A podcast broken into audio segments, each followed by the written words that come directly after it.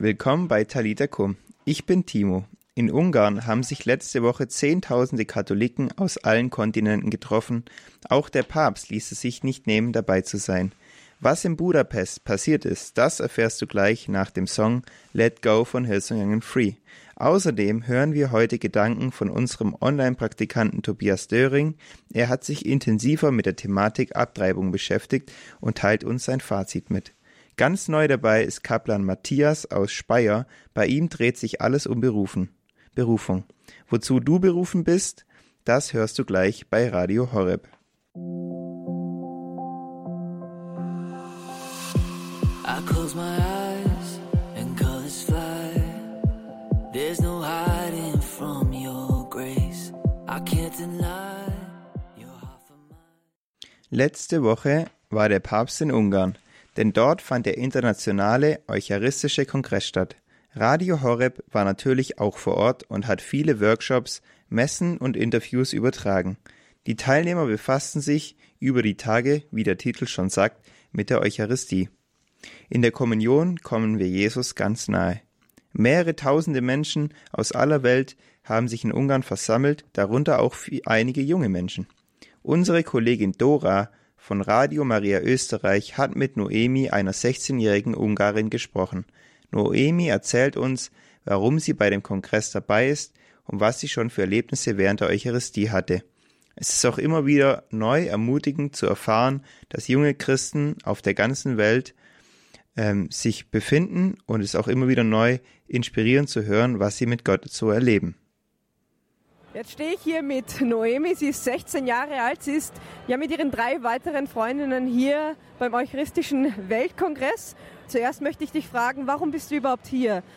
Hát nagyon érdekel Jézus, és a kongresszusra nagyon el szerettem volna jönni, mivel egy életre szóló élmény, és ilyen az ember életében csak egyszer adatik meg. Mich interessiert Jesus. Ich will Jesus begegnen und vor allem dieser eucharistische Kongress, dass er jetzt hier in Budapest stattfindet, das ist ein einzigartiges Erlebnis, ein lebensveränderndes Erlebnis und deswegen freue ich mich hier zu sein. Was bedeutet für dich Eucharistie? Hát ez egy nehéz kérdés, egy megnyugvás, és és egy szeretetet sugároz számomra, és amikor meglátom és letérdelek előtte, akkor tudom, hogy egy jó helyre érkeztem meg. Es bedeutet für mich Ruhe und ich verspüre die Liebe, die mich da erwartet. Vor allem, wenn ich dann hinkomme und mich vor ihr hinknie und ich wirklich weiß, ich bin hier am richtigen, an einem guten Ort. Gibt es einen Moment in der Heiligen Messe oder gab es schon für dich einen Moment, als du die Kommunion empfangen hast, wo du Christus wirklich verspürt hast und wie war das für dich? Igen, volt velem ilyen, pont a Szent István Bazilikában, és egy hatalmas életre szóló élmény leírhatatlan szavakkal, amikor így elönt a boldogság, és azt érzed, hogy szeretve vagy. Ja, hatte ich tatsächlich. Ähm, hier in der Stephanskirche im Stephansdom in Budapest. Und das war ein lebensverändernder Moment, wo ich einfach, also in einer Zustand der Glückseligkeit war, so komplett glücklich, weil ich wusste, ich werde geliebt. Vielen Dank, Naomi, dass du für mit mir das Interview gemacht hast und ich wünsche dir, dass du auch diese Woche Christus begegnest und auch im Glauben noch wachsen kannst. Köszönöm. Én köszönöm a lehetőséget. Radio Horeb mit der Sendung für Teens Talita Kum. Jetzt für euch ein Song von King and Country God Only Knows. knows. Gott kennt dich und weiß, wie es dir geht. Wir können in jeder Lebenslage zu ihm kommen, davon handelt auch der Song.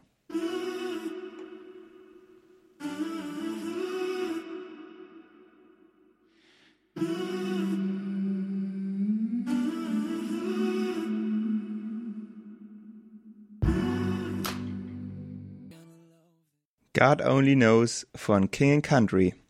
Heute das erste Mal auf Sendung bei Radio Horeb ist Kaplan Matthias. Gebürtig kommt er aus Schifferstadt. Er ist Leiter der Stabstelle Berufungspastoral und Referent für die Messdienerseelsorge im bischöflichen Jugendamt in Speyer. Kurz gesagt, soll er jungen Menschen helfen, ihre persönliche Berufung zu finden. An was denkst du so als erstes, wenn du Berufung hörst? Denkst du an die Berufung zur Ehe, ein Leben als Nonne oder Mönch oder an einen ganz bestimmten Beruf?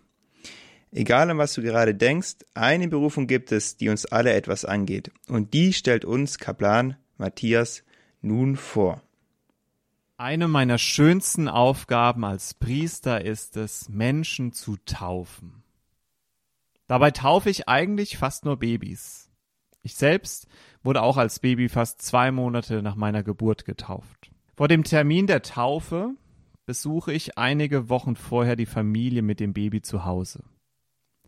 Wie du dir sicher denken kannst, ist es mit einem Baby nicht immer ruhig in dem Haus, und wenn noch weitere Geschwister da sind, erst recht nicht.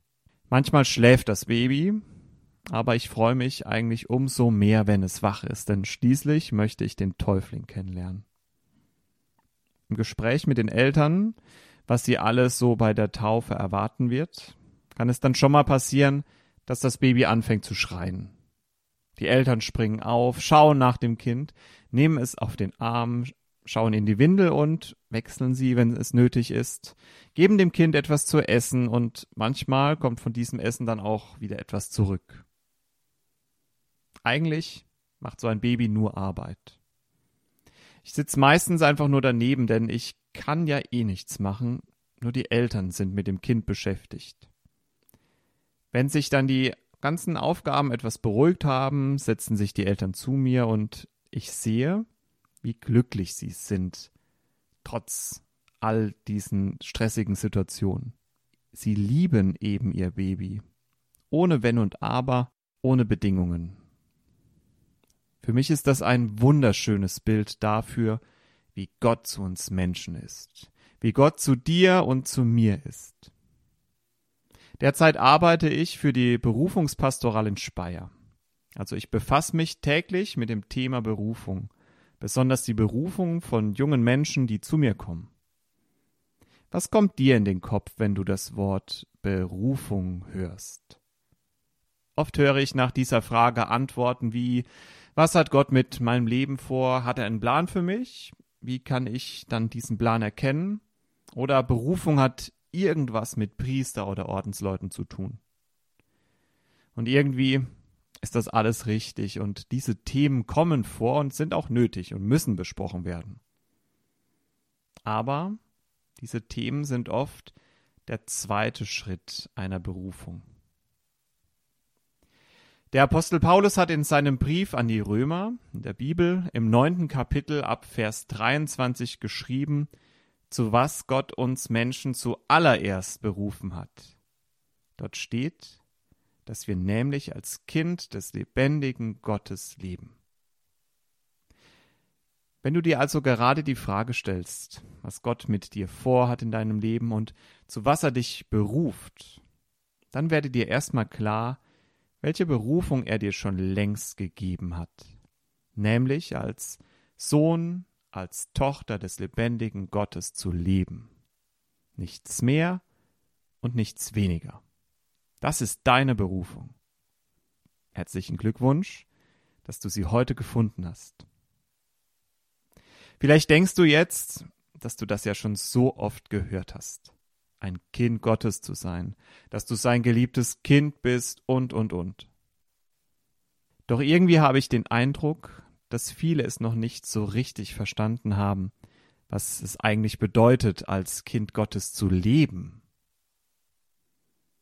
Und da kann dir vielleicht das Bild des Babys und seinen Eltern helfen. Die Eltern lieben ihr Kind, ohne irgendwelche Bedingungen an ihr Kind zu stellen. Sie sagen nicht, wir lieben dich nur, wenn du nicht mehr nachts aufwachst und schreist. Sie sagen nicht, wir lieben dich nur, wenn du deine Windeln selbst wechseln kannst. Sie sagen nicht, wir lieben dich nur, wenn du dein Essen drin behältst. So sind Eltern nicht. Sie lieben ihr Kind trotz der ganzen Arbeit und Mühen. Und mindestens genauso ist Gott. Er liebt dich, ohne eine einzige Bedingung an dich zu stellen. Er ist da, wenn du ihn brauchst So wie das Baby sich sicher sein kann, dass die Mutter oder der Vater nach dem ersten Schreien das Baby aus dem Kinderwagen hebt und tröstet. Und genau so ist Gott für dich da, als liebender Vater, als liebende Mutter, weil du sein geliebtes Kind bist. Lass dir das mal auf der Zunge zergehen. Spiele das für dich mal in deinen Kopf durch, was es für dich bedeutet, als Kind, als Sohn oder als Tochter des lebendigen Gottes zu leben. Was macht das Leben als Kind für dich aus? Wenn du dir dieser ersten Berufung klar bist, dann sind die nächsten Schritte auf dem Weg deiner Berufung gar nicht mehr so schwer und so kompliziert. Radio Horeb. Als nächstes hört ihr Bastian Benoit mit seinem neuen Song Lichtermeer.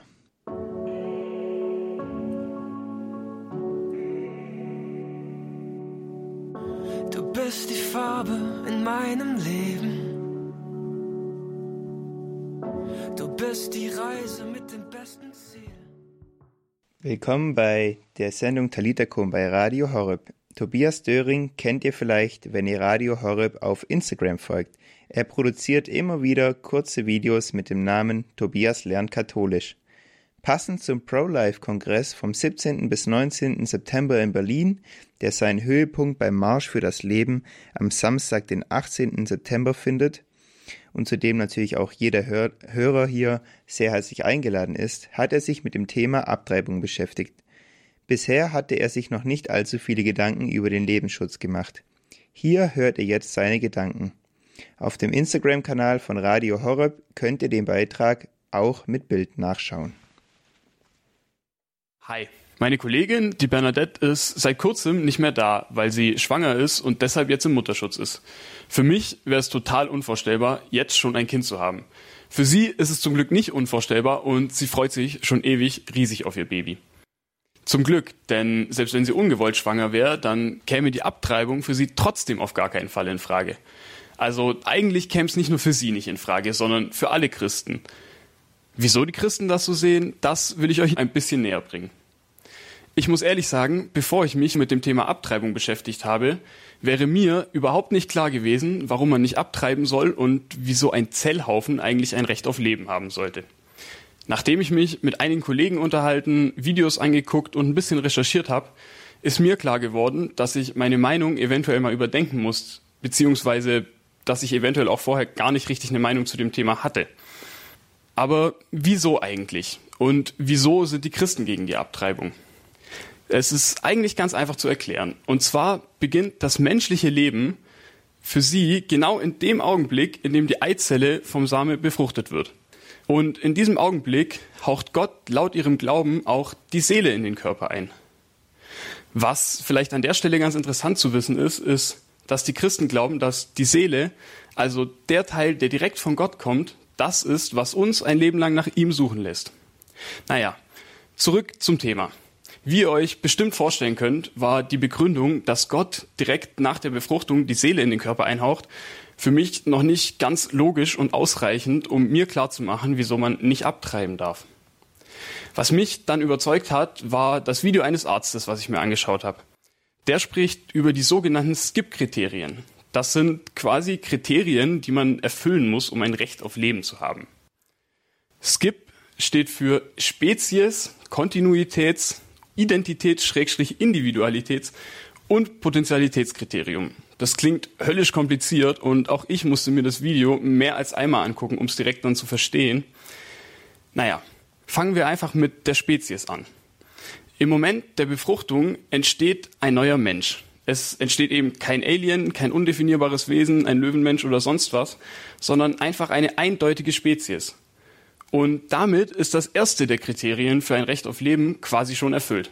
Das zweite ist das Kontinuitätskriterium. Das müsst ihr euch in etwa vorstellen wie einen Dominoeffekt.